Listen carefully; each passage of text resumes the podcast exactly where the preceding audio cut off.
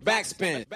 Moin Leute, es ist wieder soweit. Backspin Stammtisch mit Nico und Kevin. Moin Kevin. Na, Ich mache das jetzt hier ganz souverän und selbstbewusst, als wäre es die 150. Folge. ich habe Aber, auch gerade richtig verwirrt geguckt. aber wir haben ja, äh, wie ihr wisst, wenn ihr die letzte Folge gehört habt, ja gemeinsam A den Plan entworfen, dass Kevin und ich einfach uns mal darüber austauschen möchten, was los ist. Denn äh, das ist der Running Gag an der ganzen Veranstaltung. Ich bin selten hier und noch viel seltener im Büro. Und deswegen haben wir eh selten Zeit, uns mal Findest du dich eigentlich zurecht hier, Nico? Ja, also ist ganz gut. Ich habe ja meinen Platz zugewiesen bekommen. Ich weiß, wo ich hin muss. Ja. Und, und das sorgt halt dafür, dass ich aber ein bisschen geupdatet werden muss. Und das ist dein Job.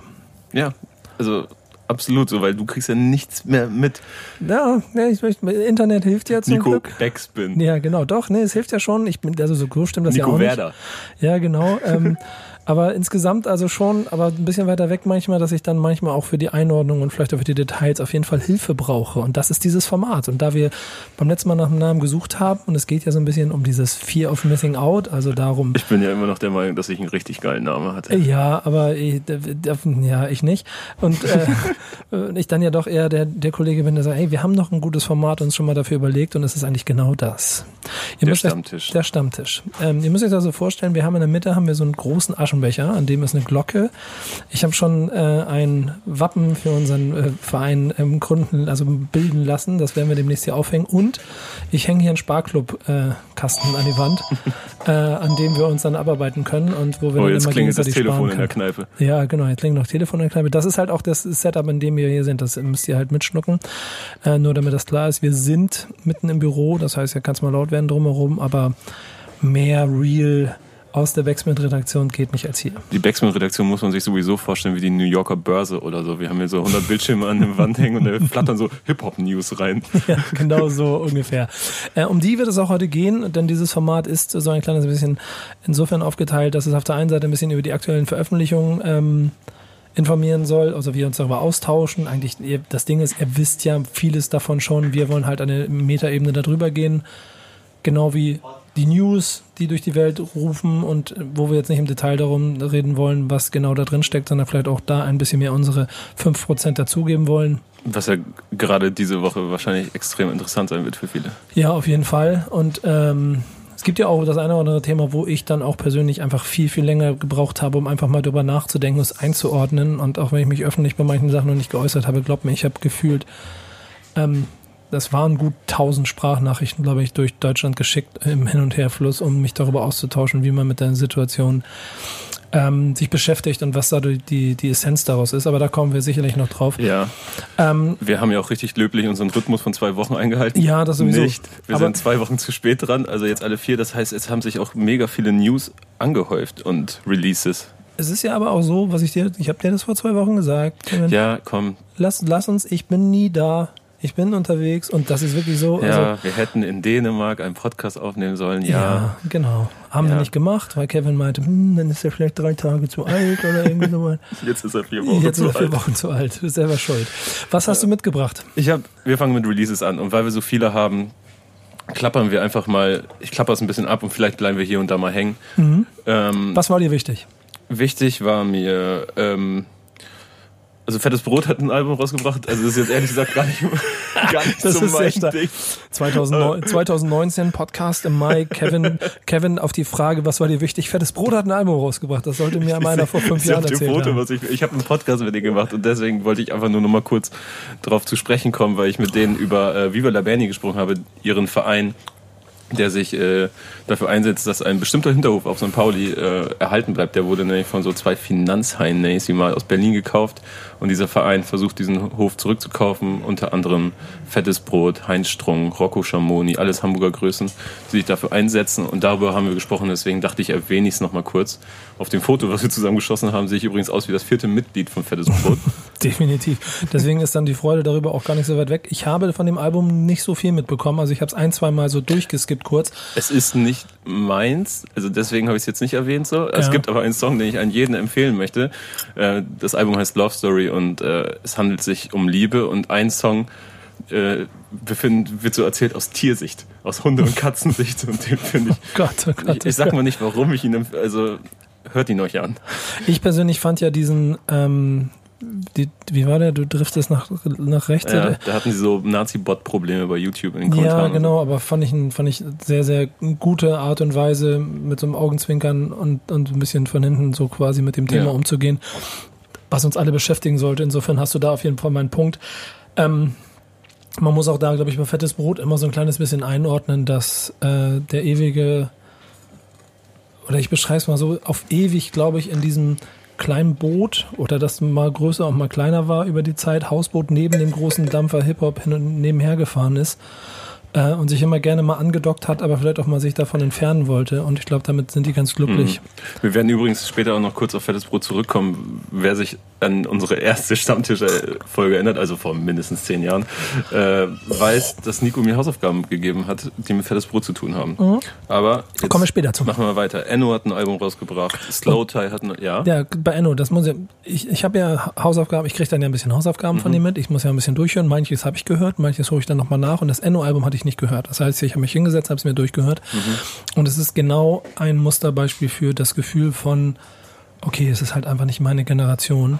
Und ich verstehe, sie gucken mir die Zahlen an und, und kriege aber dann, und das ist ja dann, was ich auch immer versuche, differenziert damit zu, mich zu beschäftigen, verstehe einfach, warum dieser Typ einfach mal 40 Millionen Streams oder was das da sind auf dem Song kriegt und so, weil das in sich schon so geschlossen ist und ich genau verstehen kann, wie wenn du jung bist und und der, der dich das triggert, wie dieses ganze Album dich mitnehmen kann. Und für mich ist es halt nichts einfach.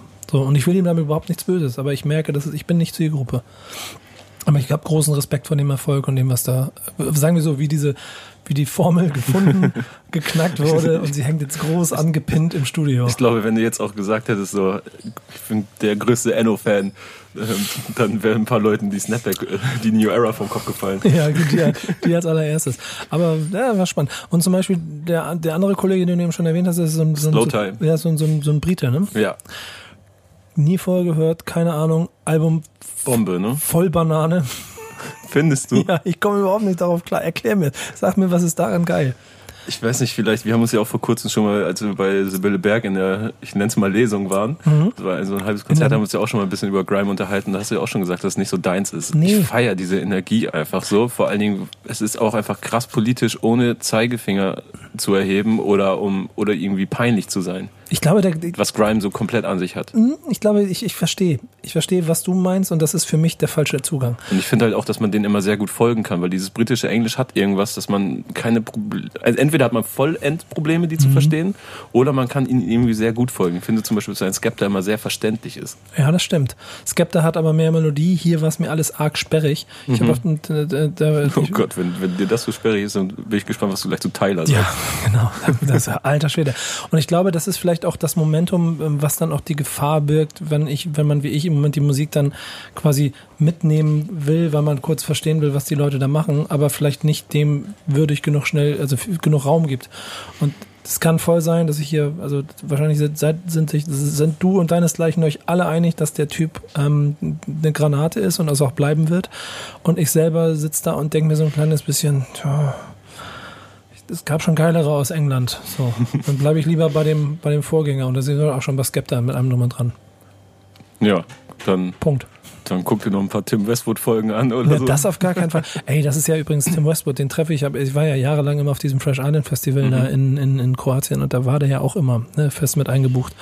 Und dem bei der Arbeit anzugucken, zuzugucken, auch so ein Punkt, ich hatte nicht so einen Bezug zu dem, weiß eine fucking Legende und hab mir aber so gedacht, Bro, irgendwie, nee.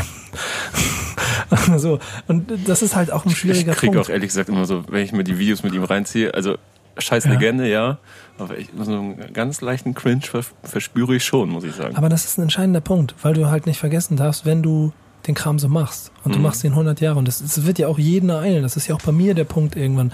So, wenn irgendwann bist du halt einfach zu weit weg von 15-Jährigen. Ich glaube, man kriegt es mit bestimmten Thematiken und der Art hin, dass man sich einen Respekt erarbeiten kann und das, den hat er zweifelsohne, den hat einen Legendenstatus, den hält, behält er auch.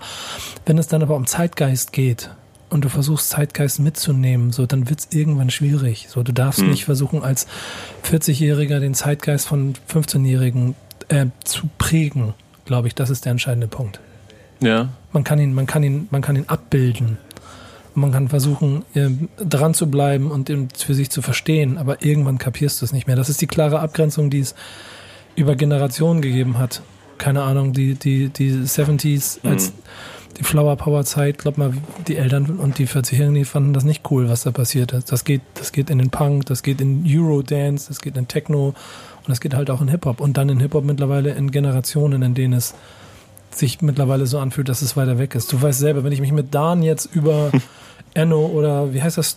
Slow? Wie heißt das? Slow Tie. Slow Tie, wenn ich mich mit dem über Slow Tie unterhalte, du weißt, wie das, wie das Fazit ausfallen würde. Ja, das ist einer der Kandidaten, der die Snapback wieder vom Boden aufsammeln müsste. oh Gott, der Arme, wird mir fast schon leid tun. So, aber ja. ich glaube, Aber dann, dann hört euch doch mal das DJ Khaled album vielleicht zusammen an.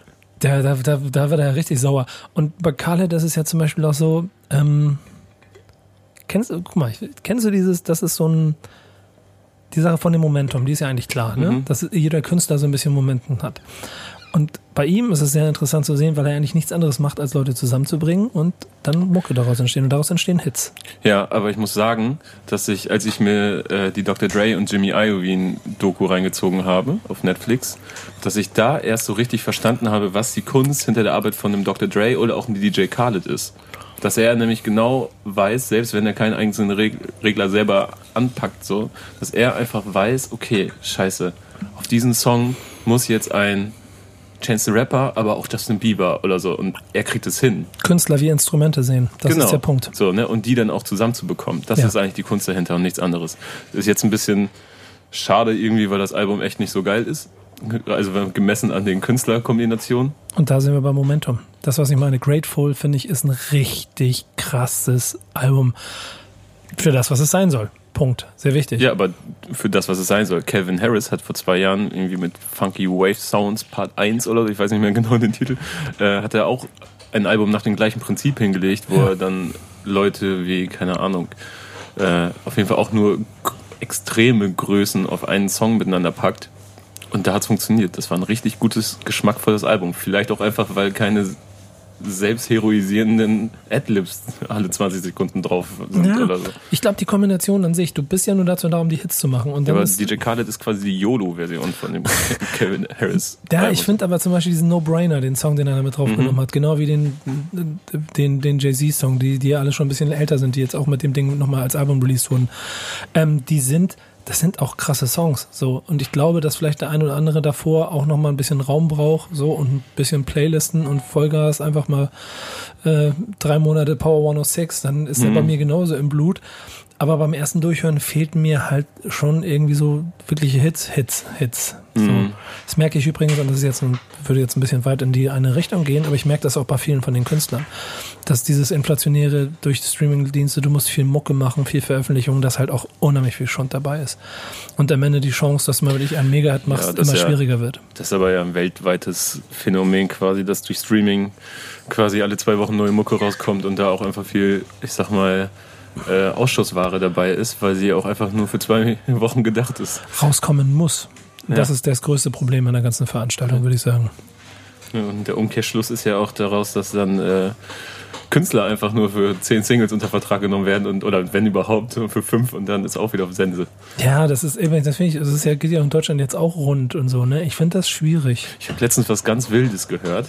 Äh, und zwar ähm, habe ich davon gehört, dass, dass ein Rapper in einem oder ein, ein Jetzt-Rapper, sagen wir mal so, ein A&A entdeckt jemanden in einem Edelclub in Süddeutschland und hat gesagt, ey, du siehst aus wie ein Rapper, willst du mal rappen? Hat einen Deal. ich werde nicht sagen, wo, wo der entdeckt wurde, aber hat einen Deal. Krass, die Geschichte kenne ich noch nicht. Die ist, die ist Fremdscham. Ja. Das ist aber auch genau die Gefahr, in der wir uns im Moment befinden. Ne? Also dieses Überhitzen eines Marktes, dann würden wir jetzt, wie gesagt, ins andere Thema gehen, vielleicht noch.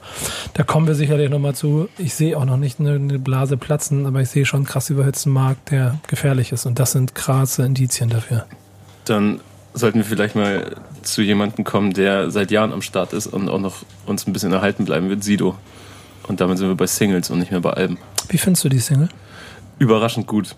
Also er hat mich positiv überrascht, überraschend, äh, weil, also ich war jetzt nicht so, als hätte ich gedacht, so, oh Mann, da kommt jetzt nichts Geiles, sondern mhm. ähm, dieser Teaser, der dann kam, wie Papa, auch der Titel, und dann dachte ich so, hm, ist das jetzt wieder der Weiche, obwohl er ja eigentlich ein härteres Album angekündigt hat. Und ähm, coole Ansagen, Hook, gute Anlehnung an meinen Blog damals. Also äh, wirklich, vor allem mit seinem Status und wie er das so sagt, seinem, sich seinem Status sehr bewusst sein. Ich habe teilweise wirklich Gänsehaut bekommen, weil ich halt mit Agro aufgewachsen bin. So, mhm. das war, hättest du damals mein Zimmer gesehen. Ich habe mir diese Agro-Sticker-Packs im Agro-Shop gekauft und meine Zimmertüren waren damit voll. Meine Mutter ist ausgerastet so. Aber ja, einfach cooler Song. Ich finde den auch gut. Also ich, hat mich jetzt nicht mega vom Hocker gehauen, aber es lässt mich, äh, ich bekomme Vorfreude, sagen wir so. Ich, ja, ich will da was hinaus. Ich finde den auch gut, gerade weil er mir so ein Gefühl von, ey Sido macht einfach jedes Mal einen grundsolid guten Track, der aufgrund des Selbstbewusstseins und des, des, des Throns oder des Hügels, auf dem man da sitzt, auch genug Raum gibt, um einfach mal links und rechts was zu verteilen. Und wenn Sido auf dem Song öffentlich sagt, ich bin auch genervt von der Modus Mio Playlist, mhm. dann klingt das nicht so, wie als wenn, keine Ahnung, irgendein Hip-Hop-Journalist erzählen würde, ich bin genervt davon, dann wird ja. ihm irgendwie Hate oder sowas vorgeworfen, sondern dann ist es wie, okay, das ist vielleicht dann doch irgendwie ein Punkt, über den man nachdenken kann. Er ist ja dann, die Ironie des Schicksals, er ist ja dann auf die Modus Mio Playlist auf das Cover gekommen. Ja, das war doch, das war doch sicherlich eine Retourkutsche, da kannst ja, du mir erzählen, ja. was du willst. Ja. Aber weißt du, er hat so Eminem-Prinzip, äh, hat er ja auch alles, was man ihm hätte irgendwie vor, oder was man ihm vorwerfen kann, quasi, wenn man Silo nicht wohlgesonnen ist, oder wenn man so sagt, so, ja, die Mucke war doch auch mal geiler und hungriger, hat er mir alles weg, vorweggenommen. So. Wenn er sagt, so, hey, ja, ich komme aus dem Drecksviertel und ich wohne jetzt im Speckgürtel. So, ja, er ist voll im Leben angekommen, aber genau darauf hat er ja auch Bock und zeigt ja. halt, dass er immer noch irgendwo der alte Silo ist. Es wird ein interessantes Thema, weil er ja auch eigentlich zu Kandidaten gehört, die bei so anderen Themen, über die wir schon noch reden werden, aufgrund seiner Vergangenheit ja auch eigentlich angreifbar ist, aber in irgendeiner Form es sehr gut hinbekommen hat, ähm, dieses ich werde durch, ich werde auf meinem Weg durch Deutschrap erwachsen. Hm. Und gehe selbstbewusst. Und ja, man konnte ihm halt richtig beim, beim Erwachsenwerden zusehen, ne? Ja, und auch beim Weiterentwickeln und sich verändern, ohne danach dann aber ähm, wie eine Marionette auszusehen, sondern ja. immer noch im Kern Sido zu bleiben. So. Das ich habe ich hab, ich hab mir vor kurzem noch mal einen Auftritt von ihm angeguckt, wo er bei Inas Nacht war im NDR. Mhm. Und äh, hab, war da echt irgendwie beeindruckt davon, weil ich, äh, ich bin dann, das war, man kennt es auch, diese YouTube-Nächte, man hängt irgendwo an und dann ein vorgeschlagenes Video und dann landet man da und auf einmal ist zack 3 Uhr und am nächsten Tag liegst du hier verklebt im Büro und Nico meckert, dass man nicht frisch ist im Podcast. Und ähm, da habe ich erst so sein allererstes Interview gesehen, glaube ich, bei MTV TRL damals mit Mirjam Weichselbraum oder so, wo er so mega aufgedreht war und ihr noch über die Wange geleckt hat und so. Und dann bei Inas Nacht keine Ahnung, 20 Jahre später oder so, äh, oder 10. Und er war so, er hätte das so im Griff, diese Show. Und Ina äh, Müller ist ja auch, also die stellt ja auch gerne mal unangenehme Fragen, die einen so ein bisschen in eine Bredouille bringen, so Privates oder sowas. Und ähm, ja, mit so einer mit so einer krassen Naivität immer, die vielleicht ja, genau, fast man, anstrengend ist manchmal. Die, ja, fast anstrengend, die man ihr aber trotzdem nicht so richtig übel nehmen kann, weiß ich nicht. Mhm. Und äh, er hat das so souverän gemacht und man, er hat einfach, weißt du, er wusste, man ist, er ist ja in so einer Kneipe dann und die haben dann auch so ein bisschen getrunken nebenbei und so kurze und so weiter. Und immer wenn eine Frage kam, die ihm unangenehm war, dann hat er halt diesen Shanty-Chor, der da hinten ist, voller Männer, hat er laut zugeprostet mhm. und hat gesagt, jetzt trinken wir einen und dann singen die ja ein Lied. Mhm. So, so, so ein Prostlied. Und dann war das halt das vom Tisch. Ja, genau. weißt du, er, er, wusste genau, was er da macht. Ja, sehr smarter Dude. So.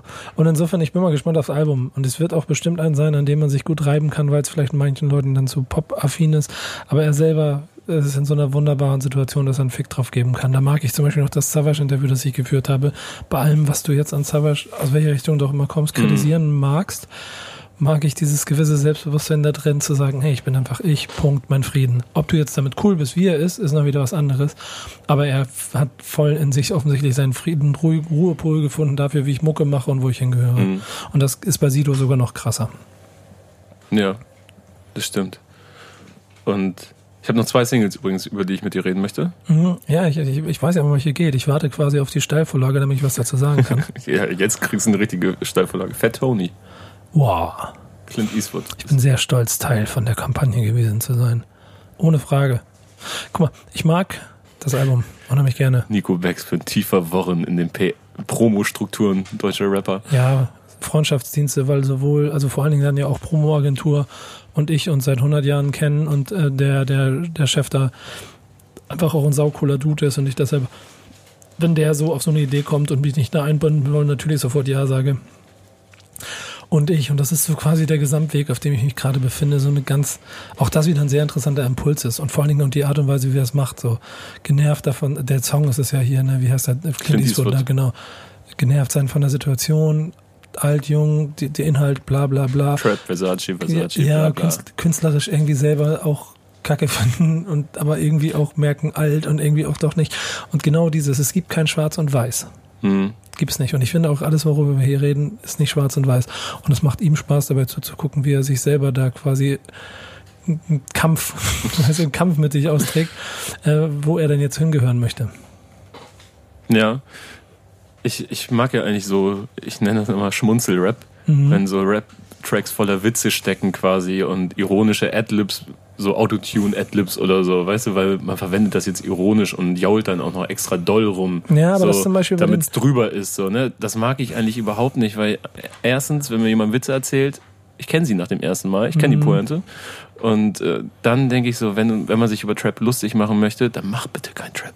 So, aber weil dann hat man im Endeffekt die Situation, dass Leute zu Hause sitzen, die keinen Trap mögen, so, aber Trap hören, weil sie sich drüber lustig machen, aber im Endeffekt das hören. So. Aber, Ja, stimmt. Aber- Schön gesehen. und, aber das ist jetzt tatsächlich jetzt nach meinem kleinen Rant, das hat nichts mit Fatoni zu tun, weil diesen Track mache ich tatsächlich. Also er wird jetzt nicht häufig bei mir angespielt. Ich habe das Album gehört, das ich sehr mag. Mhm. Ähm, aber der Track ist jetzt nicht mein Favorite, aber ich finde den jetzt nicht so schlimm, weil ich den sehr geschmackvoll gemacht finde. Ja, das Video ist halt auch ein Killer, ne? Machen Video ist Bombe. Machen wir uns nichts vor. So, so ein gutes Video, hat sehr viel Spaß gemacht. Ich finde, das Interview, das wir da gemacht haben, ist auch ein gutes geworden. Da kann ich mich auch sehr mit anfreunden. Ich mag den Typen. Ich freue mich sehr darüber, dass er Raum und, und Weg hat, um das, was er da macht, Ja. immer weitermachen zu können. So, geil, alles gut. Sehr wichtiges, hm, wie soll ich das beschreiben? Sehr wichtiges Element für den Gesamtkosmos Hip-Hop, um Gleichgewichte zu halten. Und da gehört er genau wie die anderen, die dieses Jahr gute Alben gemacht haben, ähm, zu den Leuten, die, finde ich, eben als dieses Gegengewicht unheimlich wichtig sind. Del Yesin Dende Tour. All diese Leute. Ja. Äh, ich habe mich ja auch mit ihm im Podcast getroffen und ich fand es auch. Also ihr habt euch ja sehr viel über Deutschrap so unterhalten und wo er sich sieht und sowas. Mhm. Und äh, wir haben uns dann nochmal über ein paar andere Aspekte seines Albums unterhalten. Und das wird jetzt auch kurz nach diesem Podcast erscheinen. Ah, okay. Hast du, war noch gar nicht draußen. Nee, Stimmt, du hast ja ein bisschen später gemacht, ne? Ich habe ein bisschen später gemacht und äh, ich wollte auch quasi, er sagt ja am Ende des Interviews, yo, Kevin macht noch einen Podcast. Also soll er auch nach dem Interview erscheinen, würde ich Mhm. Ja, drüber stimmt. Ach stimmt, Interview ist jetzt ja erst raus, ne? Ja. Guck mal, siehst du, das ist nämlich übrigens ein anderes großes Problem bei dem Pensum, das ich im Moment so mache, dass ich manchmal Sachen, die ich gemacht habe, schon gar nicht mehr genau einordnen kann, wann sie dann rauskommen, weil die nächsten 17 Sachen dann schon äh, drauf liegen und ich dann schon wieder vergessen habe. Ich weiß jetzt nicht mehr, mehr genau, wann ich überhaupt Fettoni getroffen habe. Album ist aber schon raus? Nee. Ist noch nicht raus. Kommt noch raus. Okay, siehst du, aber Interview ist schon raus, ne? Ja. Hey, Dein Interview ist raus, meins kommt noch Ja. und das Album, das dauert noch ein paar Wöchchen. Bis Krass, okay, seht ihr, hier Live, Live-Hack aus meinem Leben. Äh, vielleicht kurze Randnotiz. Ich bin, komme ja gerade aus. Äh, Hirne einfach verlagern auf ja. andere Personen. ich brauche, äh, ganz ernsthaft, wenn du ohne so Leute wie, also du gehörst auch vor allen Dingen dazu für den Bereich in, bei uns, wenn es um Content geht, aber ohne Menschen wie Diana und Benny an meiner Seite, würde ich, glaube ich, durchdrehen manchmal, wenn ich, wenn ich, also ich weiß zum Glück nach meinem Kalender immer, wo ich hin muss und wo ich, wo ich herkomme und so, aber alles drumherum, alter Schwede, das wäre im Moment ein bisschen heavy. Ähm, komme ja gerade aus London, ich erzähle dir eine Anekdote, ich komme gerade aus London, war da auf, dem, auf einer Awardshow. Back to Tape, ne? für die, die es Mhm. nicht wissen, ne? also wir haben, wir haben einen Film gemacht, quasi von, mit Porsche begleitet, wo ich eine Hip-Hop-Geschichte erzählt habe, quasi über, auf den Spuren von Hip-Hop in Deutschland hieß es. Ähm, das Ding geht seitdem in diesem Agenturwelt durch die Decke, hat glaube ich mittlerweile 13 Awards gewonnen oder so. Also Die finden das alle wirklich richtig geil, ne? ja, Diese, du, du tust so verwundert, du Sack. ja nein, aber Das ist ein richtig gutes Produkt. Das ist es, wirklich. es ist ja richtig gut geworden. Aber Ja, dass, aber das dass ist die insofern- Agenturen alle so steil drauf gehen. Ja, und das ist vielleicht sogar ein ganz geiler Faktor. Ey, es ist einfach nur Hip-Hop, wie ich ihn gemacht habe. Ich habe nichts, ich habe mir nichts, ganz wichtig, nichts vorgeben lassen. Ich bin einfach nur ich. Ich bin da rein, habe gemacht. So, und die gehen alle so steil da drauf. Es ist richtig angenehm zu sehen, wie sie es alle feiern. Das Produkt, was natürlich auch agenturseitig damit gesteuert wurde, hervorragendes Produkt, was rausgekommen ist, gewinnt Awards, Awards, Awards. Jetzt waren wir gestern in London bei einem amerikanischen Award, wo wir auch nominiert waren. Aber haben ihn nicht gewonnen. Warum wird man als deutsche Hip-Hop-Doku bei amerikanischen Awards nominiert. Ja, das ist ja im Agenturbusiness schon so, dass du auch selber so, einreichst. sind das so Marketing-Awards? ja, genau. Alles, Okay. so, alles so Marketing Awards. Und du, du reichst ein, also Agentur reicht Guck mal, wir ein. haben wirklich noch nicht drüber geredet, ne? Also mich Ja. interessiert gerade wirklich. Ja.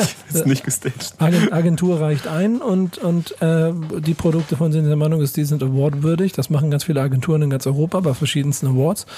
Und am Ende ähm, schaffst du es vielleicht auf die Shortlist, das heißt in den engeren Kreis, oder du gewinnst das Ding. Und das haben wir mit, mit dem, wie gesagt, jetzt schon einige Male gemacht. Gestern leider nicht. War aber das, die absurdeste Awardshow der Welt. Echt unglaublich.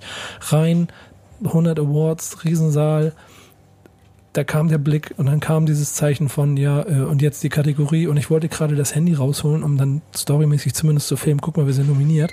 Als ich das Handy in der Hand hatte, war der Gewinner schon verkündet. Das war so, and this, this five, ah, bla, und dann, and the winner is, und ich so, äh, äh, so lieblos, schade. Insofern wollte ich den noch nicht haben. Wolltest du nicht, ne? Ja, aber nee, dann nicht mehr habe ich gesagt, nö, wenn ihr das so macht, dann will ich auch nicht. Nee. Ja, egal. War nur ein kleiner Ausflug. Ich weiß gar nicht, warum ich dir das erzählen wollte. Aber aus irgendeinem Grund wollte ich dir das erzählen. Ich habe hab einen Faden verloren. Bring uns wieder auf die Spur. Ähm, wir reden noch über eine Single, würde ich sagen. Es sind noch echt viele Singles rausgekommen, über die man reden könnte. Nautilus von Shindy, Tanamo von Oji Kimo, Ey, Grille krass, von Orsons. Oh, das OJ Kimo, den krasse Nummer, alter Schwede. Das, ist, das trifft natürlich voll mein, mein Herz so. Boom, boom, tschack und so. Ey, er, ist ja, Boah. er ist ja eh das heftigste Biest, was hier seit Monaten rumtollt, sage ich mal. Oh, Ja, ist ein, das, ja ich finde schon ganz gut. Ich finde nicht alles so toll, wie die Leute es hypen wollen, aber die Nummer Brett. Punkt. Also ich liebe dieses Tape, was er da rausgebracht hat. Hm, fand ich ganz gut, aber auch noch Luft nach oben. Das, das will man ja auch hoffen, oder nicht? Ja. Aber Wenn dafür man- wird es mir schon zu wenn jemand gehalten. frisch gesigned ist. Ich ja, vielleicht, vielleicht, weil ich glaube einfach, dass sehr viele Leute ähm, Sehnsucht haben nach einem Rapper, der nicht einen bestimmten Sound fährt, Mhm. sondern mehr Sachen kann. Das Tape, was jetzt kommt, wo auch Tanamo her also drauf ist, das ist ja ein Boom-Bap-Tape. So, es ist aber trotzdem nicht altbacken oder so. Und er Mhm. ist alles andere als altbacken und er rappt ja, er rappt, rappt ja dolle und hat sogar Inhalte. Und äh, ich glaube, das ist so ein bisschen die eierlegende Wollmilchsau oder vielleicht auch ähm, die Rückkehr zu Rap. Kein Mhm. Sing-Sang. Weißt du, nicht viel rumprobieren, nicht versuchen, den nächsten Hit zu machen, sondern einfach Rap. So, und ich glaube, dass das viele vermisst haben und dass er, wenn auch nur eine Nische bedient äh, und nicht den großen Mainstream, dass er die halt umso glücklicher macht damit. Ja, ja, ja, ja. Ich glaube auch, dass da unheimlich viel Potenzial an, drin steckt. Und ich bin mal gespannt, wie sein drittes Album klingt. Jetzt beim ersten habe ich fast so ein kleines Album bisschen. Tapes nur bisher. Ja, was auch immer so. Aber äh, Album hat er für Dezember angekündigt. Hm, dann, ich bin mal sehr gespannt drauf. Der hat auf jeden Fall Potenzial dafür, ganz groß abzuliefern und einen richtig, richtig fetten Haufen in die Mitte von Deutschland zu setzen. So. Ganz wichtig, auch Funkvater Frank auf jeden Fall dabei, der alles produziert. Krasser Beat, geil, Grüße. Sehr eigenständiger Stil, finde ich. Digga, das ist so, wenn du, wenn, wenn du mich mal wieder dazu kriegst, dass ich im Auto sitze und die ganze Zeit nur so bum, bum, tsch, bum, den Kopf so die ganze Zeit nicke, so dann hast du es geschafft. Schöne Grüße. Ähm, Wer es auch geschafft hat, ist Juju. Hm, oh, Nummer 1 abgeräumt, die zweite. was, Aber jetzt die erste eigene. was für ein Ohrwurm, Alter. Ja, ne? Ja. Äh, mochtest du den sofort oder magst du ihn überhaupt? Ey, es gibt, es gibt eine Sache, die man, die man ja, finde ich, auch immer verleugnet und was ein großer Fehler ist. Jeder hat ein verdammtes Popschwein in sich und manche lassen es zu, manche halten es unten. Manchen ist das nicht äh, gegen, steht, steht gegen irgendwelche Werte, aber ich stehe offen zu meinem Popschwein, das ich auch mehr trage. Das heißt, wenn ich eine gute Melodie, eine gute Hook, irgendwas Gutes habe von Leuten, und das ist immer so ein wichtiger Faktor, wenn, so wie das ist wie beim guten Essen. Wenn du die Zutaten siehst, Bin sehr gespannt. ja, wenn du die Zutaten siehst, Ja. du weißt, wie gut das, wie, wo das Hackfleisch herkommt. Du siehst die frischen Tomaten, du siehst die Gewürze so. Ähm, und daraus machst du eine Bolognese. Und das ist eine Bolognese, die jeder mag. Aber es ist halt einfach eine geile Bolognese, weil du die Zutaten dazu gesehen hast. Und das ist bei diesem Song so. Das ist einfach ein krasser, äh, krasser, krasser Hook, krasser Hit. Das kann voll verstehen, warum das jeder mitsingen kann. Warum jeder und seine Mutter das durch deine Radios jagen will. Aber die Zutaten, die dafür gewählt wurden, die sind mir wichtig. Und deswegen ist das ein richtig guter Song. Ja, und äh, Henning May liefert so dolle ab. Ja, ich habe, ich weiß nicht, haben wir darüber gesprochen oder irgendwo die Diskussion, ob er überhaupt passt der auf einen Deutschrap-Song, will man den da haben so? Ich weiß nicht, vielleicht war, hast du da mit jemandem drüber gesprochen oder wir beide haben drüber gesprochen, als er schon auf dem Kitschkrieg-Song war. Ja. Mit Crow. Ja, ich glaube, ja. Fünf Minuten. Ja, das ist schon nicht, das ist sehr gut, sehr gut gewählt ist. Dann sind wir ein bisschen bei dem, was wir vorhin auch bei so aber sehr gut DJ Khaled sehr gut gewähltes Instrument. Sehr auto, sehr, das ist, ein sehr gutes Hackfleisch, was er, da, was er da darstellt für diesen Song. Da verrate ich dir auch gleich was. Das kann ich jetzt hier nicht verraten. Also, oh, ich, das ist so, das, das ist wirklich Hölle, ne? So Leute so triggern. Aber äh, wir haben uns tatsächlich jetzt ein paar Tage nicht gesehen und ich musste dann so ab und an so private Einschübe geben. Hast du, hast du aber vielleicht, hast du vielleicht so schon mal drüber nachgedacht, so, ähm, so eine, eine, keine Ahnung, eine Instagram, Facebook-Armee hinter dir zu scharen, die Kevins, denen du dann diese Informationen liegen halt kannst. Halt dein Maul. Schöne Grüße an jeden Kevin da draußen, ist nicht böse gemeint. Weißt du, was das heißt eigentlich, der Name, was er bedeutet? Was denn? Schön von Geburt an. Ja. Herzlichen Glückwunsch. Ja, danke. Ich glaube, Nico ist irgendein, irgendein Gott, ne? Jetzt reicht's auf jeden Fall. Siegesgott oder so. Kommen wir mal schnell zu Popschwein und wo das alles einen hinführen kann. Forbes-Cover zum Beispiel. Boah, ja. Raf Kamora auf dem Forbes-Cover. Ich habe es noch nicht gelesen. Was hab, sagt man dazu? Ich auch nicht. Ähm, ich will es noch lesen, weil ich ähm, A, den Move mhm. allseitig sehr, sehr gut finde. Das, das, das ist schon eine geile Ansage. Ja, A, dass die das sehen und dass sie ihn nehmen. B, dass er das macht und halt nicht nochmal fünf Interviews mit irgendwelchen Hip-Hop-Medien und zum Beispiel macht. Weil bei dem, was er da hat und vor allen Dingen der Aussage oder, oder der Essenz, die man da rausholen wollte, ist das genau der richtige Platz. So, krass, schön. Und man muss sich das mal überlegen, das sind ja Dinge, die wir in den USA immer feiern, wenn es dann irgendeiner mal aufs Time Magazine geschafft hat oder so vor Jahren. Ähm, Deutschrap auf dem Forbes. Mhm. Hätte mir auch einer mal vor fünf Jahren erzählen sollen. Gab's glaube ich noch nicht, ne?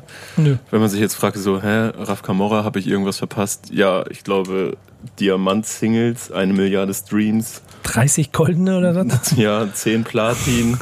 Schöne, äh, dann hat er ja ein sehr, sehr, sehr erfolgreiches Management laufen. Also ein, er selber managt Leute. Ja, Dicky, das ist so way, way out of ne? Space, unglaublich der Typ. Ähm, sehr, sehr beeindruckend. So. Und ich finde selbst den Move jetzt zu sagen, okay, ja, und ich mache jetzt noch ein Album und danach ist auch gut, selbst das ist so richtig smart, weil er nicht in die Falle von anderen tippen will, die dann mit 40, 45 vielleicht immer noch die gleiche Rolle machen müssen, weil es ihr Business ist, aber nicht mehr wissen, wie die sie erfüllen Aber glaubst du, er wird den Jay-Z-Move bringen? Was ist der Jay-Z-Move für dich? Na, sagen, ich mache keine Mucke mehr und dann ist drei Jahre später Raff wieder da. Ja, aber das ist, ich würde das auch Jay-Z nicht vorwerfen, weil du kannst ja nicht jemandem verbieten. Du hast ja gesagt, du machst keine Musik. Jetzt ja, du, ja du, kannst, du kannst natürlich nicht zu Hause sitzen und sagen, Mist, jetzt habe ich das mal gesagt, aber eigentlich habe ich Bock. Ja, das ist der größte Bullshit. Ich, ja, ich, das war auch damals schon alles so bescheuert. Meine Güte. Einfach der, der, das, die Aussage ist ja nichts anderes als, ey, ich konzentriere mich jetzt einfach erstmal was anderes. Ich bin nicht mehr Teil von diesem Kosmos und versuche nicht die ganze Zeit mich selber zu wiederholen, sondern ich kümmere mich erstmal um neue Sachen. Und wenn er dann mit 50 Bock hat, ein Rap-Album zu machen, mach ein gutes Rap-Album, go for it. Ich kündige hiermit an, nie wieder Podcasts zu machen, Leute. Ja, genau. Hoffentlich. so. Hätte dir denn vor fünf Jahren jemand erzählen können, dass äh, Flair der Einspieler zu, zum Tatort wird? Ähm, ja, finde ich eigentlich eine total logische Konsequenz, nachdem schon, ähm, nachdem schon Tatort, äh, Hip-Hop-Tatort gegeben hat und so, ist es das Beste, was du machen kannst. Ähm, finde ich sehr gut. Ist auch nur wieder ein weiterer. Dieser Hip-Hop-Tattoo mit Harris damals, dieser ja, uns, alles unangenehm. Ne? Aber es ist ein gutes Signal dafür, dass sie alle nicht mehr drumherum kommen. Und wir natürlich jetzt noch mehr Verantwortung dafür haben, aus der Szene heraus, um dafür zu sorgen, dass die richtigen Dinge passieren. So, ja, da haben wir auch viele Aufgaben vor uns, aber tolle Signale, um zu wissen, wo es hingeht. Ja. Und wir sind jetzt hier schon mitten in den News angekommen, fließender Übergang. Und da kommen wir an so ein paar Sachen nicht drum herum. Nee, ich wollte eigentlich, ich wollte eigentlich ja Jingles haben, ne?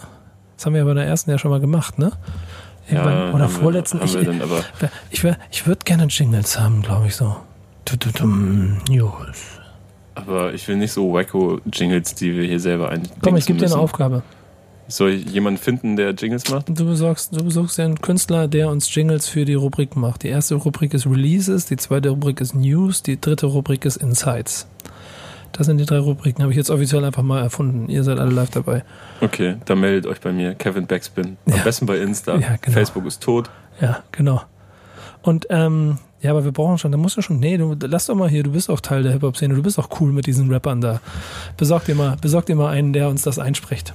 Ein Rapper, Rapper? Ja, Rapper, Rapper. Der sagt, Backspin Stammtisch News. Oder sogar sowas Lustiges. Ey, ihr Backspin Stammtisch-Hörer, jetzt kommen die News, ihr Ottos. Geil wäre natürlich vielleicht so verschiedene zu haben, die man dann so je nach Situation einfach mal einspielen Ja. könnte. Ich habe da ehrlich gesagt so ein, zwei Kandidaten im Kopf, aber Go for it. ich Go guck for mal, it. aber meldet euch trotzdem gerne bei mir. Es ist dein Tanzbereich hier, mach. ich nehme auch so Ich quatsch nur doof mit rum. Beat-Geschichten und Cuts und so auch gerne. Ja, sehr gerne. Und vor allen Dingen, das wollte ich eben, du bist schnell darüber gerufen, aber wenn ihr eine Petition dafür starten sollt, dass äh, wollt, dass Kevin äh, bitte doch äh, noch weiter Podcast macht, dann schreibt das in die Kommentare. Kevin, bitte weitermachen, ist der Kommentar, den ich gerne ganz oben sehen möchte. gib nicht, gib und dann und folgt von gib nicht auf, Kevin. Leute, das wird mein letzter Podcast. Ja, so ein oh, wundervoll. Ja. Aber guck mal, du, du, du fummelst hier an deinen 100 Blättern rum. ja, weil ich gar nicht weiß, womit wir anfangen sollen, Nico. Wir haben so viele große Themen in letzter Zeit. So, ich, ich, kann, ich kann ein paar Stichpunkte nennen. Loredana, 187. Ähm, Ach, willst du gleich das ganz große Fass aufmachen? das ganz große Fass, ja. Okay. Du weißt, ich muss noch früh los. Ja, genau. Das wird jetzt. Ja, stimmt. Ja, du hast ja noch was vor, ne? Ja, guck mal. Ähm, dann fange ich, dann fange ich jetzt mal an, ein bisschen was dazu zu sagen. Wir haben ja eine Situation, in der ich würde sagen, so ein paar Schlagseilen gekommen sind und da gehört dann sowas wie Manuelsen und Animus und der Konflikt äh, dazu oder Loredana und und und ihr und ihr ähm, ihr, ihr ihre ihre Dinge da gerade. Ne? Ich, ich würde. Ich würde auch mal sagen, ich glaube, wir müssen jetzt nirgendwo näher drauf eingehen, weil das wird so krass besprochen. Wenn ihr wissen wollt, was en Detail bei den meisten Leuten passiert ist oder passiert sein soll, guckt, googelt, Leute. Ja, und vor allen Dingen, es gibt ja auch viele andere Kollegen und Nachrichten, äh, die, die sich da auch sehr viel damit auseinandergesetzt haben. Und es geht Einschlag, ein Einschlag nach den anderen Hustensaftlinien und dann in der Spitze das, was da um die Jungs von Eintracht 7 durch die Nachrichten gegangen ist.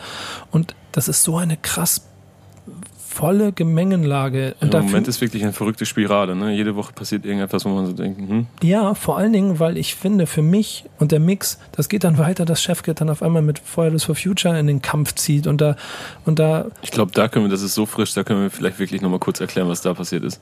fass es kurz zusammen. Äh, Chefcat wurde von äh, Fridays for Future, wobei man nicht sagen kann, Fridays for Future.de. Genau, wurde von, ähm, ich glaube, der Ber- Berliner Abteilung von Fridays for Future angefragt, auf einem Konzert zu spielen, äh, for free, für die gute Sache und so weiter. Er hat zugesagt. Äh, dann kam wiederum eine Absage von Fridays for Future, weil er mal mit Ratar zusammengearbeitet habe. Ähm, daraufhin hat Chefcat dann so drei Tage lang äh, oder ein bisschen länger äh, Fridays for Future auf Instagram vorwiegend in die Mangel genommen und äh, ihnen auch so, ein, so einen Alltagsrassismus äh, quasi vorgeworfen, weil er sagt, das wäre mit Künstlern wie Max Herre nicht passiert, die auch schon mit Ratar zusammengearbeitet haben. Äh, Fridays for Future hat sich inzwischen mehr oder weniger entschuldigt, hat gesagt, so da lief nicht alles richtig ab, äh, das war alles ein bisschen hektisch diese Phase und da haben Einzelpersonen äh, nicht richtig agiert und sich nicht richtig geäußert, falsch kommuniziert. Ich glaube, da ist jetzt ein Deckel drauf. Ähm, Haben die sich denn- geäußert? Ja, die haben sich geäußert. Das habe ich noch nicht gesehen. Äh, und ach, ich finde es im Allgemeinen ein bisschen schade, weil äh, Chefcat letztendlich ähm, berechtigt oder nicht berechtigt gegen eine extrem gute Sache gewettert hat Da kommen wir nämlich zu dem Punkt. Und, und sich auch sehr viele Leute auf seine Seite gestellt haben und dann eigentlich das Falsche mit Falschem bekämpft wird. und ey, das ist ein krass, das ist das, was ich meine, das ist eine krass bunte Gemengelage, gerade die richtig schwer ist. Denn ich bin eh kein Freund von Schwarz und Weiß und ich bin kein, also es gibt, finde ich, in ganz vielen Punkten kein richtig oder falsch. Und es gibt in ganz vielen Situationen in meinen Augen, und das ist ja auch eine journalistische Arbeit eigentlich, alle Seiten anzuhören, um dann daraus eine Essenz zu, zu erarbeiten. Und bei mir geht's halt noch so weit, dass ich versuche, mir wirklich so viele Bilder wie möglich, Blicke auch auf eine Situation zu holen, um es für mich selber einordnen zu können. Aber die Tatsache, dass wir uns darin befinden, dass überall klare Grenzen gesteckt werden gerade, dass jeder eine klare Meinung hat, alles keine Neuigkeiten, das ist halt im Moment auch Internet. Ähm, links, rechts, gut, böse, das wird alles so klar definiert und ich finde, das geht nicht. Und das Chefcat-Ding ist ein super Beispiel dafür, weil du halt, ich finde, sie stehen beide auf der gleichen Seite. Und beide machen Fehler, in meinen Augen. Ähm, der eine vielleicht mehr als der andere. Und ich kann zum Beispiel auch den, den, den Punkt von Chefcat voll verstehen Ich auch. weil ich nicht den Fehler machen darf, eben als weißer Deutscher nach, versuchen nachzuvollziehen, was genau ihn stört und welche, wie oft er in dieser Situation gewesen ist. Deswegen Ja. Klappe halten und ihnen das Da erstmal. gab es ja dann ja auch viele Erfahrungsberichte irgendwie von Leuten, die auch gerne irgendwie in anderen Vereinen mitmachen wollten und äh, Schwierigkeiten gehabt haben, weil eigentlich, weil das so privilegierten Vorstadtkindern irgendwie äh, ja, leichter fiel, sich Ja. für UNICEF oder so einzusetzen. Ja, genau. Und auf Oder der anderen Seite, auf der anderen Seite kann ich dann aber auch Fridays for Future verstehen, wenn sie erstmal aus ihrer Blase heraus für klare Werte stehen wollen, müssen, können, sollen und dementsprechend eine Entscheidung treffen, die aber total unglücklich ist, weil du kanntest, keine Ahnung. Ich will keine Rappernamen nennen, ist egal. Aber wir wissen selber, es gibt wahrscheinlich noch zehn andere, denen du eher das vorwerfen könntest, wenn du sie dafür als Mhm. hunderten eher als ausgerechnet Chef-Cat. Das Ja. ist vollkommen absurd. An der Stelle vor und trotzdem ist der Rant, den er macht, ist Quatsch. So genau wie ich halt auch und das ist das Große und dann sind wir bei so einem Thema wie dem rund um rund um 187 solchen Vorwürfen Jung, Ju- Hustensaft Jüngling.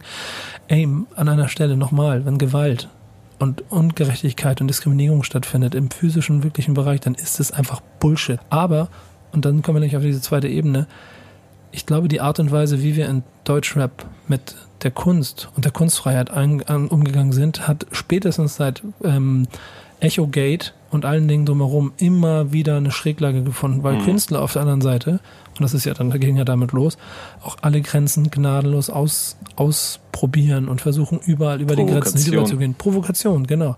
Aber, oder ich stelle mir dir mal eine Frage.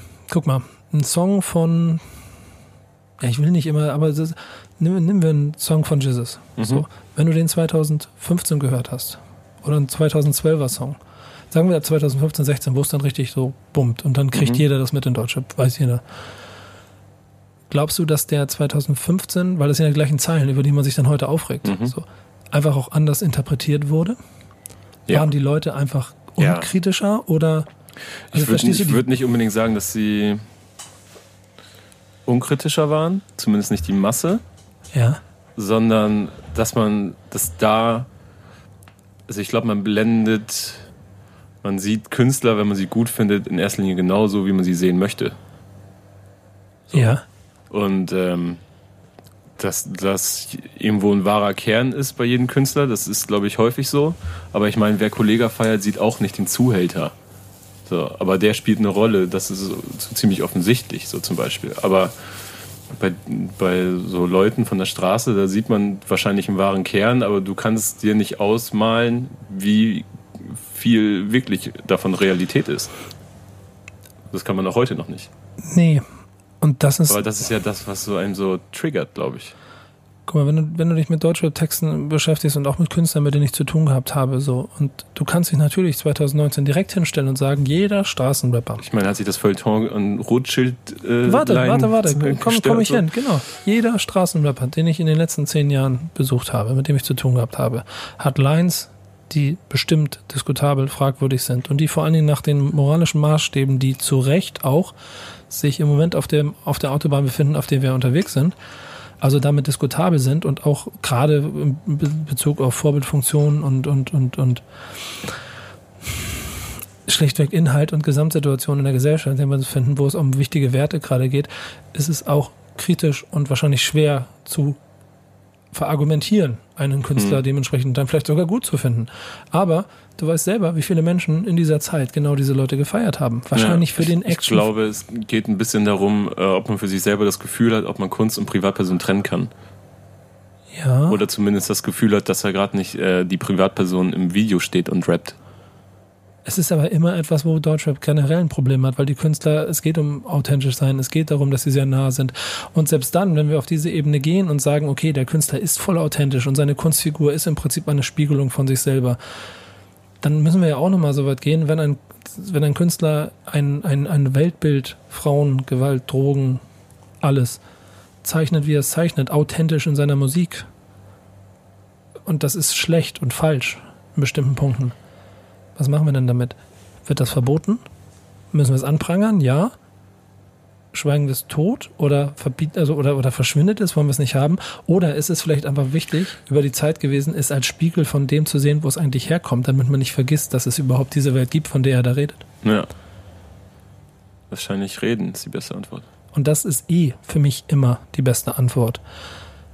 Und das ist halt schwer. Und äh, guck mal, das ist ein Punkt, was ich vorhin schon gesagt habe. Ich habe in meinem Leben auch Jizzes und Bones Fragen darüber gestellt, ähm, ob jetzt die Line gegen die Frau sein muss, die er da geschrieben hat. Ob sie sich ihrer Verantwortung als gegenüber ihr, ihren Fans und der Gesellschaft gegenüber bewusst sind. Ich kann mich noch erinnern. Also, und mir, wenn ich mich gerade recht erinnere, war die Antwort so ein bisschen, haben uns ehrlich gesagt noch selber gar keine Gedanken drüber gemacht. Ja, vielleicht ist auch die, wie gesagt, das Rennen und die, die, die Schnelligkeit, mit der das bei denen passiert, auch ein Grund dafür, dass du einfach noch viel blauäugiger auch Sachen machst und dir über die Konsequenzen gar nicht bewusst bist. Ich glaube, wir müssen jetzt nur, und das ist der entscheidende Punkt, gerade sehr, sehr schnell dahin kommen, dass wir so schnell wie möglich versuchen, da einen Weg zu finden, wie wir damit umgehen.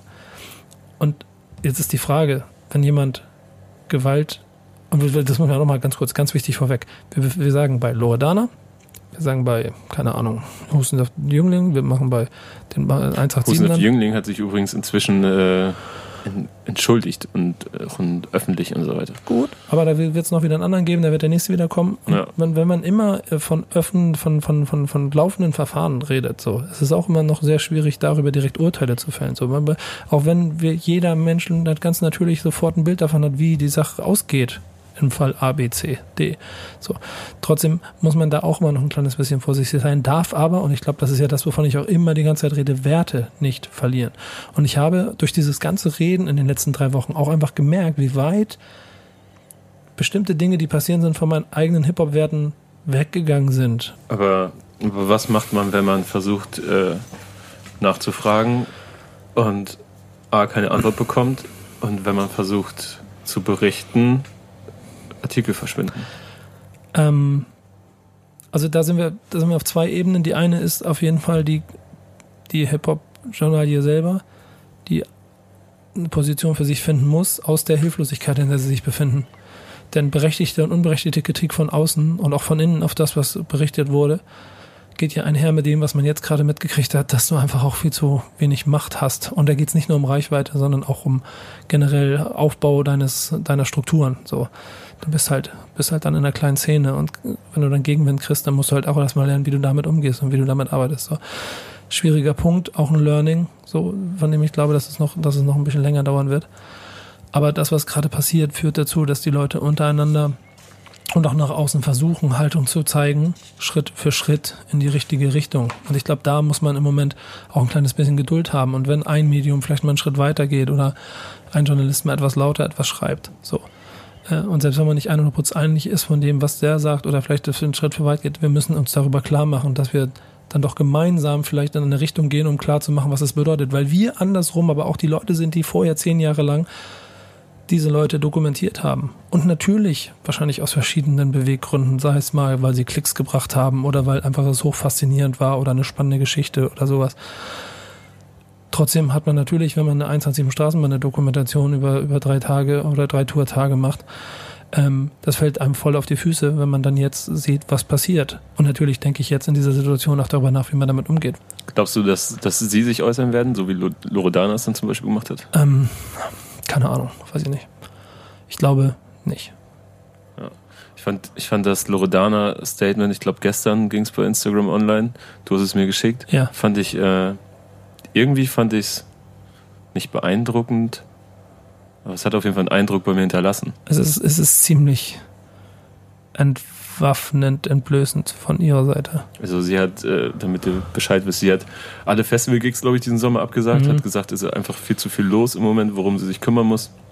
Und äh, auch wenn sie so cool wirke die ganze Zeit, ähm, Leute, die sie kennen würden, hätten auch direkt gesehen in dieser Pressekonferenz, die sie gegeben hat, was ja auch schon totaler Irrsinn ist, äh, war sie war sie definitiv nicht souverän und äh, dass gerade eine Menge los ist, das nicht spurlos an ihr vorbeigeht und sie hat sicherlich ist sie kein unbeschriebenes Blatt, hat sie gesagt. Ähm, aber sie sei jetzt Mutter und müsse sich erstmal ein paar Gedanken machen jetzt. Und das sind alles Beispiele, die in verschiedenster Weise da, da, da. Und das geht aber auch weiter. So bei jedem Künstler, der jetzt nicht einen Vorwurf von häuslicher Gewalt auf dem Tisch hat oder eine Strafanzeige wegen, äh, wegen, wegen, was war denn das überhaupt? Raub, Erpressung, ich glaube, das Erpressung, Nötigung oder so, ne? Ja. Also, sondern, sondern auch bis hin schlichtweg, wie der, wie der Künstler einen Text schreibt. So, man muss klar sich darüber bewusst machen und Gedanken machen, wie man damit umgeht. Ähm, und vor allen Dingen muss man einen Weg finden, wie man trotzdem nicht einfach ins gleiche Horn stößt wie von außen auf Deutschrap, sondern dass man trotzdem immer noch diesen künstlerischen Gedanken aus dem Inneren von Deutschrap nach außen ähm, ähm, auch mit trägt, erklärt, schlichtweg klar macht, welchen Kontext wir manchmal haben.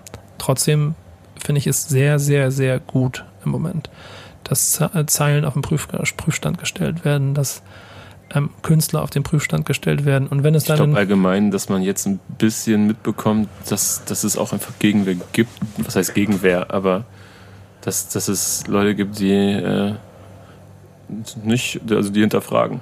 Nee, ja, ich glaube auch, das ist, das ist ein wichtiger Punkt. Und ich bin mir ziemlich sicher, dass wir am Ende auch im Moment uns eh in einer Wendung äh, verbinden, äh, in einer, in einer in einer anderen Kreuzung oder in, in so, verstehst du, für mhm. das, wo wir uns gerade bewegen. Und jetzt muss man nur überlegen, in welche Richtung es gehen soll. Inhaltlich sage ich schon seit, eigentlich predige ich schon seit zwei Jahren. Das ist also ich glaube, dass deutscher, wenn wir jetzt wirklich mal über deutschen ja. Rap-Journalismus sprechen wollen, äh, ich glaube, dass die, ich nenne es jetzt einfach mal die neue Generation, ähm, einfach mit ganz anderen Mitteln aufgewachsen ist, diese Kultur mit ganz anderen Mitteln kennengelernt hat, also dem Internet in erster Linie.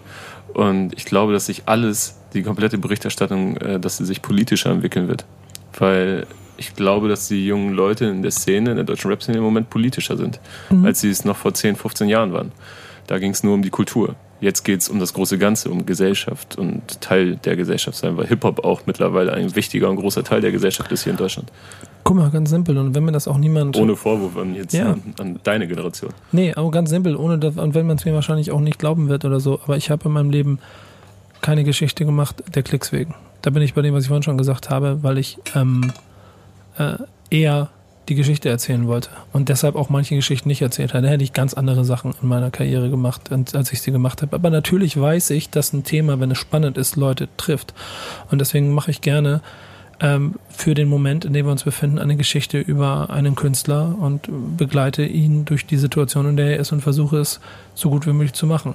Die Art, wie ich das mache und mit welchen Künstlern ich es mache, das ist aber etwas, was ich auf jeden Fall mir auch mitgenommen habe aus dieser Zeit. Da denke ich jetzt noch einmal mehr drüber nach. So. Also, wo ist eine Grenze? So. Und ich habe moralische Grenzen für mich. Die habe ich schon mein ganzes Leben. Und ich, vielleicht habe ich an einer Stelle auch insgesamt, was Deutschland angeht, manchmal auch zu sehr ist mitgenommen unter künstlerische Freiheit und ach, ich weiß ja, wie der ist. Mhm. So. Und diese Selbstverständlichkeit, die darf ich vielleicht einfach auch gar nicht mehr haben. So. Und im Moment bin ich an einem Punkt, wo ich halt noch ein zweites Mal hingucken muss für bestimmte Situationen. Ich kann noch nicht sagen, wo es hingehen wird und ich, ich weiß aber, dass ich nicht schnelle Entscheidungen treffe. Einerseits wir treffen uns ja jetzt zweiwöchentlich, das heißt, wir werden da bestimmt nochmal wieder drauf zurückkommen. Ja, ich habe noch das einen. Thema wird nicht zu Ende sein. Ich will nämlich noch einen hinterher setzen. Will dir mal eine Frage stellen? Und die stelle ich euch da draußen vielleicht auch mal. Was machen wir eigentlich alle? Also guck mal, wir sind an einem Punkt gerade, wo es logischerweise eine sehr große Empörung darüber gibt, mhm. was alles falsch läuft, wie die Texte alle falsch sind, wie, wie die Künstler alle ein falsches Weltbild projizieren dass das nicht geht, dass man klare Grenze, Kante zeigen muss, Grenzen überschritten, wir müssen aufpassen was machen wir eigentlich alle, wenn Haftbefehl sein Album rausbringt? Ja, da müssen wir erstmal drauf hoffen, also was heißt hoffen? da, da, hast, da hast du die Antwort schon. Was, ähm, was machen dass wir er halt nichts Falsches sagt. Ja, und du kannst wahrscheinlich fest davon ausgehen, dass dann auch wieder, ich zitiere jetzt, Anführungsstriche unten, im Kursiven wieder Schwänze gelutscht werden, Anführungsstriche oben. Dann möchte ich gerne auch mal alle diese Leute hören, die in den letzten fünf bis zehn Jahren, und das ist ja nicht nur deutsche Hardcore-Kern, sondern das ist auch Agentur, Kollege XY, Berlin Mitte, Popfan da, BAM, Feuilleton, alle. Ja, also den gefeiert brauchen wir nicht drüber reden. Chabos, also der Babo ist auf jedem Wahlplakat der CDU eine Zeit lang gewesen. Das, ja. Der Begriff, so, das ist einfach und, und da muss man sich mal vorstellen, die CDU hat also mit Haftbefehl geworben. Ja, und das ist, ich, ich will, guck mal, und das ist mir auch nochmal, ich, ich, ich achte hier gerade sehr auf die Worte bei allem, was ich sage. Auch dort ist es keine Pauschalverurteilung von mir, weil ich auch finde, dass Haftbefehl einer der größten Künstler ist, die wir in Deutschland in den letzten zehn Jahren gehabt haben. Wahrscheinlich in den letzten 20 Jahren. Aber wie geht man denn jetzt eigentlich damit um, wenn ich auf der anderen Seite im Moment stehe und immer mit drei moralischen Fingern auf das äh, erzähl, äh, zeige, was da passiert? Mhm. Muss ich selber mal drüber nachdenken. Aber wenn dann im nächsten Moment wieder von der Rutscheltheorie berichtet wird, zum Beispiel. Ja, so oder so, ja. aber das geht ja schon einfach, es geht ja schon beim Frauenbild los. So. Und was ist denn mit dir auf der anderen Seite von Hip-Hop, da auf der anderen Seite vom Ufer, eigentlich in der Popwelt, im Feuilleton, wo auch immer, und du hast Haftbefehl hochgelobt für das, dass er ein krasser, krasser Mhm. Poet ist und ein, ein, ein Weltbildzeichner und was auch immer. Und jetzt haben wir 2019, jetzt haben wir diese Diskussion. Jetzt stehst du da draußen und zeigst die ganze Zeit auf diese Szene, dass sie sich nicht im Griff hat. Und was machst du mit deinen Haftbefehl-Platten aus den letzten drei Jahren? Das ist halt die Frage, die du ja gerade auch schon gestellt hast. Wo legt man die Grenze für sich, ne? Und, Ja. äh, Ich werde viel reden. und ich habe für mich selber ein Gefühl, wann ich weiß, wann, wann ich eine Zeile grenzüberschreitend finde und wann nicht. Ähm, aber dann muss ich mich in diesem konkreten Fall dann immer damit auseinandersetzen. Aber ja, wird eine spannende Frage. Ne? Es ist Also ich höre im Moment jeden Freitag sehr aufmerksam alle Singles, die bei uns irgendwie durch den Kanal flattern. Und äh, ja, Es ist etwas, das ich persönlich eh schon immer im Leben sehr wichtig finde und das, was ich gerade noch viel intensiver mache. Reden mit Leuten. Ich mag in der Gesamt Gemengelage in Deutschland gerade nicht, dass wir immer nur unsere Aussage irgendwo hinballern oder auf der ganzen Welt eigentlich, weil ich, über Dinge reden. ja, über, sondern mit Dingen reden. Ja, aber das, Und- das Ding ist ja häufig, Ja, äh, häufig kann man nur noch äh, ja, nee, alleine reden, du, weil ja, aber du, nein, du verstehst mich falsch. wenn Es man geht den Gesprächspartner nicht bekommt. Ja, aber das ist nicht die Ende von, das ist nicht das Ende von der Fahnenstange. Die Geschichte ist nicht damit erzählt, dass ich nicht mit dem Künstler rede, weil der nicht über, also, Mhm. weil der nicht über seine Kunst reden möchte. Und dann ist ja okay. So, nein, eher drumherum, weil am Ende des Tages immer diese, wir können trotzdem einordnen und wir können trotzdem, ohne dass man per, per, per, per se Leuten, Leute, Leuten einen auf die Fresse haut oder, oder sie ausschließt, was auch immer, reden hilft Mhm. um vielleicht das Gesamtbild ein kleines bisschen weiter gerade zu rücken. Und ich glaube, das wird auch schon dazu führen, dass drumherum die Leute, die dann im Zweifel nur Konsument sind, vielleicht auch noch etwas anders für sich einordnen können. Ob sie dann auch das nächste Haftbefehl-Album hören oder ob es dann jetzt moralisch Grenzen überschritten hat, die sie vielleicht schon vor Jahren überschritten haben, mit denen sie jetzt nicht mehr umgehen können. Ja, Punkt. wir werden sehen, ne? Also ich kann, was soll man dazu sagen? Das Haftbefehl-Album, warten alle drauf. Ja, aber guck mal, ich, das ist, Das ist es halt. guck dir mal diese der Diskussion an, in der wir uns jetzt gerade befinden. So. Und ich sag dir auch, weißt du selber, acht von zehn, neun von zehn Kritikern von der Situation, innen wie außen, halten Haftbefehl für einen richtig guten Künstler. Und Ja. wie gehen wir damit um? Deswegen seht bitte nach, dass es auch, vor allen Dingen, das werde ich auch weiterhin so machen, ich nicht von morgen sofort wieder loslaufe und irgendwelche Statements rausballer äh, und vor allen Dingen auch nicht auf irgendwelche Provokationen reagiere. Dazu bin ich zu lange dabei und bin zu bedacht darauf, dass wenn ich etwas sage, dass ich es vernünftig sage. Und ja, ich habe in den letzten Wochen so viele Gespräche mit Menschen aus allen Gesellschaftsregionen, Schichten innerhalb, außerhalb der Szene, um einzuordnen, wo wir uns gerade befinden. Und ich, ich habe das Gefühl, wir haben noch ein ganz viel größeres Thema, das wir angehen müssen, damit es in diesem auch noch besser funktioniert. Das war mein Wort zum Sonntag. Eigentlich, eigentlich hätte ich mit dir noch ganz gerne über, über unsere Zeit in Dänemark gesprochen, aber ich glaube, das machen wir einfach in der nächsten Folge. Und Ja, dann kommt ja das Ergebnis wahrscheinlich auch raus. Ne? Also kurze Zusammenfassung, wir haben einen kleinen Dänemark-Ausflug gemacht und du hast dich nicht besoffen. ich habe hab mich nicht besoffen. Was soll das denn? Ja, letztes Jahr habe ich dich zum Dänemark Festival geschickt und dann habe ich irgendwie die Nacht um sieben Jubelbilder gesehen. Dieses Mal hast du vernünftig gearbeitet. Worum es geht, das werdet ihr bald erfahren. Das ist nämlich ein neues Letztes Jahr, das war ja echt eine peinliche Nummer. Ne? Ich wurde dieses Jahr auch aufgezogen damit. Weil letztes Jahr äh, war es auch so, wir sind hingefahren mit so einem Bus, wo dann alle Leute, die mit aus Hamburg äh, nach Dänemark gefahren sind zu diesem Festival, äh, eingesammelt wurden. Das waren halt nur Fremde. Ich war da alleine. Ich habe die alle da kennengelernt. Nette Leute haben uns gut verstanden. Dann war ich halt feiern eine Nacht. Äh, dummerweise die, die, die Nacht vor der Abreise, die morgens um neun war. Und äh, ich war um halb zehn im Bus und alle haben auf mich gewartet. Und äh, es wurde versucht, bei meinem Hotelzimmer zu klopfen, mich anzurufen und so weiter. Klassiker. Ja, naja. Äh, Lehren, Lehren, die du ziehen musst. Ähm, wollen wir mal zur, zur Hausaufgabenkontrolle kommen? Ähm, ja, eigentlich wollte ich noch. Nee, machen wir. Okay. Ja, ich wollte ja nicht noch ein bisschen erzählen, wo ich bin, aber wir machen wir nächstes Mal. Ähm, Ja, also- Das andere Thema war mir zu Ach, wichtig. du wolltest noch ein bisschen über den nochmal quatschen, ne? Naja, generell einfach noch ein bisschen Austausch. Eigentlich will ich ja wissen, was bei dir auch los ist. Der Sinn ist, also das können wir auch nochmal erzählen, der Sinn von diesem Format ist ja auch wirklich ernsthaft, dass wir einfach mal kurz, ist ganz egoistisch, wir beide einfach mal austauschen, wo waren wir eigentlich, was haben wir eigentlich gemacht. Denn äh, ihr müsst euch das so vorstellen, äh, gerade, also die letzten drei Wochen sind, glaube ich, ein sehr geiles Bild dafür. Ich war in den letzten drei Wochen wirklich immer nur stückweise hier kurz rein und dann, es gibt so Situationen, dann Oh, du kommt bist Kevin, ja so beschäftigt. ja, Nico. genau. Nein, aber ich will die andere Sicht.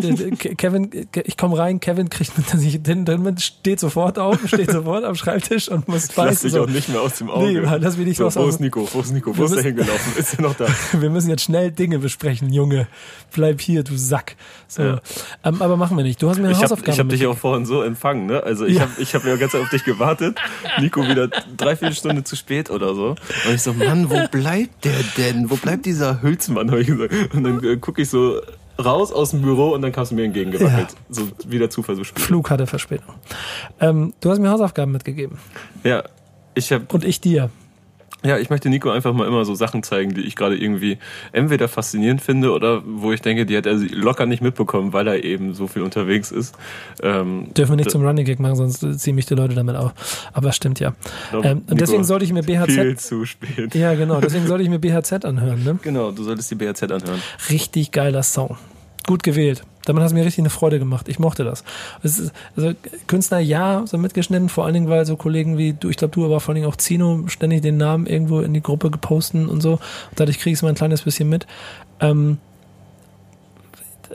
keinen Zugriff bisher gehabt für mich, auch vielleicht auch noch nicht die Zeit gehabt, mich damit zu beschäftigen. Aber mit dem Song hat mir eine richtige Freude gemacht. Der hat mir richtig gut gefallen. Ja, ich, ich habe dir äh, Schließe die Augen gezeigt, muss man dazu sagen. Ein bisschen älterer Song von BRZ. Da gibt's Mhm. schon äh, aktuellere Sachen, aber ich habe einfach gedacht, ich zeig dir den mal, weil der relativ gut zeigt, dass die halt nicht nur am, am Zug der Zeit sind, sage ich mal, und äh, abtrappen, was sie auch sehr gut können, Yo, yo, yo.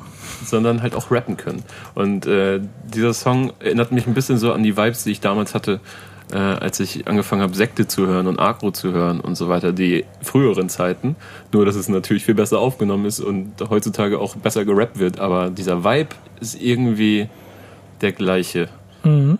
Und ja, ich mag die sehr gerne. Und die haben auch mittlerweile, kriegen sie einen Hype. Also wenn man BRZ live sehen möchte, dann muss man mittlerweile schon ein bisschen schneller werden, um an Tickets zu kommen. Weil die Locations noch klein sind, aber Tickets begehrt. Wann kommt das Interview bei uns? Die, du weißt doch, wie es ist bei modernen, guten Künstlern, die geben keine Interviews. Ja, da musst du nicht mal ein bisschen reinsneaken, da mach mal was. Spannend. Ähm, ich hatte dir Hausaufgaben aufgegeben, Ja, Wildwechsel von fettes Brot, das sollte ich hören. aber erklär warum. Oder soll ich es erklären? Mach, mach du mal. Ähm, ich habe deshalb den Song ausgewählt, A, weil die Idee ist ja, ich bringe dir einen aus meiner äh, aus meiner ersten Epoche mit quasi, wie ich damit groß geworden bin, der damals auch prägend war. Und ich habe diesen Song deshalb ausgewählt, weil er halt quasi auch ein gutes Ratespiel ist, wer denn als die Feature-Gäste auf Wildwechsel waren. Äh, ja, und ich kannte alle außer einen. Na? Äh, Bring sie, bring sie zusammen, das machen wir schnell. Okay, es geht los mit äh, König Boris, kennt man. Äh, was ich ganz interessant fand, ne, dass er am Ende seines Parts schon so ein bisschen Sing-Sang-mäßig äh, rappt. Was ich so, 96 ist der Track, glaube ich, rausgekommen, gar nicht so auf dem Schirm hatte. Ich kenne die Tracks natürlich, aber es ist jetzt, wissen wir beide, ist nichts, was ich irgendwie, was alle zwei Tage bei mir auf dem Handy rotiert oder so. Ähm, Aber du kanntest den Song vorher schon eigentlich? Ja. Ja? Okay. So, ich kannte den nämlich auch wegen äh, dem zweiten Part. Der kommt nämlich von Max Herre, muss man dazu sagen, ist ein Posse-Track und Nico hat gesagt, ich soll mal checken, wer da alles so drauf ist, ob Genau. ich die kenne. Und äh, ich habe gedacht, so oh Gott, aus, wer soll denn alles drauf sein? Aber so mysteriös war das letztendlich alles gar nicht. Also Max Herre ist drauf, ist aber ähm, das ist ein saualter Part und es ist ein bisschen. Mach äh, die äh, Stereoanlage an, ist mir gemütlich. Üblich Ja, übe ich mich dann stundenlang im Umgang mit dem Tang meiner Stimme, weil ich singe. 1,83 und rasiert. Che Guevara Army Parker Träger im VW Käfer, Haare wie. ja, was sagt er da jetzt? Genau. Genau. Das ist nämlich äh, einfach ein ein dummer Funfact, warum man diesen Track kennen sollte. Ja, vor allen Dingen finde ich, also dann Blumentopf mit dabei. Da hat so. sich kein Mensch drüber beschwert seinerzeit. Ja, und es erstmal das. Und es ist aber, äh, finde ich, krasses, also das ist 96 ein Tick früh, aber das ist ein krasses Super-Team, was da zusammengestellt wurde. Mhm. Ich Ja. finde es geil, dass sie die Hook immer dann äh, angepasst haben an die drei Leute, die gerade den Part gebracht Ja. haben. Ich weiß gar nicht, wie viele Zeilen die alle haben, acht oder so, und dann kommt die Hook.